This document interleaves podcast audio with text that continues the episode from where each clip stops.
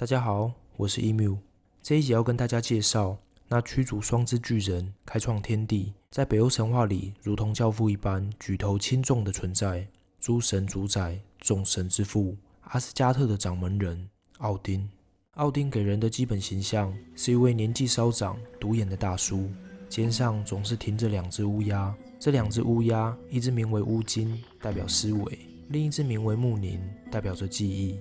奥丁通过两只乌鸦的汇报，通晓世上发生的所有事情。奥丁是一位十分渴求智慧的神，就算他已经是智力测验最高的男人，他还是不能满足，聪明还要更聪明。为了更聪明，他做了哪些事呢？第一，倒吊。他为了让自己进入更深层的思考状态，他将自己倒吊在宇宙树上，并用尖锐的长矛将自己刺到昏迷状态。忍受着狂风吹拂，就这样在树上倒吊了九天。他没有因此进入了加护病房，反而真的让他发现了神秘的卢尼文字。宇宙树尤克特拉希尔，尤克即是奥丁的别名，特拉希尔的意思则为马。奥丁倒吊的举动也被称为骑马，故西方角形也被称为骑马。宇宙树也因此得名。第二，蛙眼。宇宙树的树根下有三条涌泉。其中一条涌泉秘密尔泉，相传只要喝上一口泉水，就能获得大量的知识与智慧。奥丁得知此消息，当然要来打卡朝圣。谁知道此泉水的管理员十分不通人情，完全按照泉水警告标语的 SOP 做事，三番两次严厉地警告奥丁，想喝水没辙。奥丁只好使出一哭二闹三上吊的戏码。管理员被烦到受不了，只好勉为其难答应奥丁的请求，并开出一个残酷的条件。他告诉奥丁，只要奥丁能挖一只眼睛出来，就让他喝水。奥丁听到这个不合理的要求，心里着实吃了一惊。但奥丁可不是一般凡人，心理素质与思考逻辑当然也十分不同。犹豫不过三秒，他决然地挖去了自己的右眼，一把丢入了泉水中，好像那右眼本来就不是他的一样。在大家瞠目结舌、震撼到来不及反应的当下，奥丁已喝下了泉水，也从此拥有了更多的智慧。第三，偷酒。说这个故事前，先做个简单的前情提要。神族分成两大势力，两大势力分别为亚萨神族及华纳神族。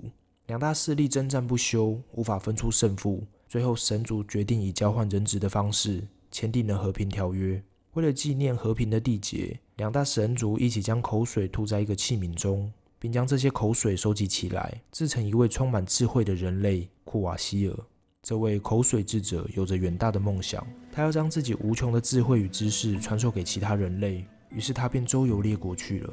四海为家的智者有天拜访了两位侏儒的家，这两位侏儒十分嫉妒智者的智慧，黑心的两人决定杀掉单纯的智者，霸占所有的智慧。就这样，壮志未酬身先死。侏儒杀死智者，并将他的血集中起来，酿成三罐蜜酒。只要喝了这酒，就能成为智者或诗人。蜂蜜灵酒的名声很快就名播天下。有一位巨人吉林克听到消息后，不惜千里立即赶来，央求侏儒让他尝一口智慧的灵酒。邪恶的侏儒怎会让他称心如意？于是便用邀他到海上游玩的借口，骗他上了船，再故意弄翻船，将他淹死。吉林克的妻子听到丈夫遇难的消息，大受打击，也前去找侏儒，想要问个明白。谁知道狠心的侏儒一不做二不休，一起把他给杀了。吉林克夫妻相继送命，他们的外甥史珍克索性办起了柯南调查此案。一查不得了，史珍克愤怒地将两位侏儒抓来，将他们丢在退潮的礁石上，想等待涨潮时淹死他们。这两位侏儒吓得泪流满面。并提出用蜜酒换小命的条件，史珍克这才放了他们。史珍克拿到灵酒后，便将其藏于山中的秘密洞窟里，并安排了自己女儿比拉特负责看守这珍藏。以上就是制酒的由来。我们的焦点回到奥丁吧。奥丁也想成为一位吟游诗人，这种增加智慧的好机会怎能错过？聪明的奥丁知道跟史珍克强碰肯定没戏唱，他只能耍一点小伎俩。于是。他跑去史珍克的兄弟设计家。奥丁在前往设计家的途中，看到设计家的仆人因农忙十分卖力的工作着。眼尖的他也发现，他们手中的镰刀十分钝，工作得非常辛苦。奥丁这时候拿出了一块磨刀石，将他们的镰刀磨得发亮。拿着锐利镰刀工作的仆人十分开心，纷纷向奥丁索要那块磨刀石。奥丁不慌不忙地说：“谁能抢到就归谁所有。”便将磨刀石抛向空中，仆人们立刻抢成一团，互不相让。最后抡起镰刀就是砍。很快，设计家的仆人就全数成仙了。得知消息后的设计急坏了，农忙时间没有仆人该怎么办？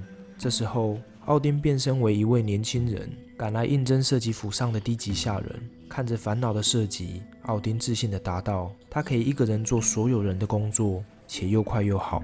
只要设计答应他，农忙结束后让他喝上一口智慧蜜酒。射击无奈之下，只好承诺奥丁会去说服哥哥。奥丁就这样在田里忙了一整个秋季。农忙结束，奥丁要射击兑现他的承诺，射击只好带着奥丁到了史珍克家。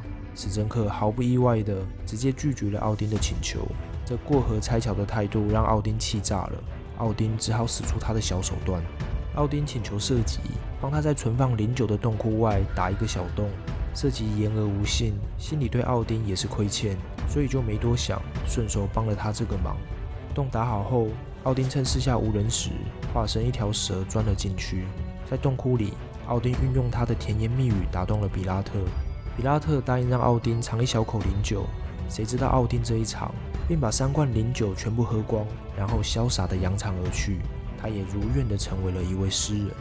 故事到这里结束，大家应该都有发现，作为众神之父、诸神主宰的奥丁，在面对自身利益的当下，总是不择手段也要达到目的。不仅如此，他还经常挑起战争，并私心地左右战场上的胜败，是一位十分不公正的神。但这不影响吟游诗人对奥丁的推崇。在吟游诗人的传唱里，奥丁是智慧，是战神，是法术之父，也是亡灵之王。他就是吟游诗人的完美偶像。不论后人的评价如何，作为北欧神话的诸神之王，奥丁还是很有担当的。就算遇见了诸神黄昏的宿命，仍奋力的抵抗，试图扭转结局。尽管最后迎来的是毁灭，诸神也在他的引领下做好准备，毫不畏惧。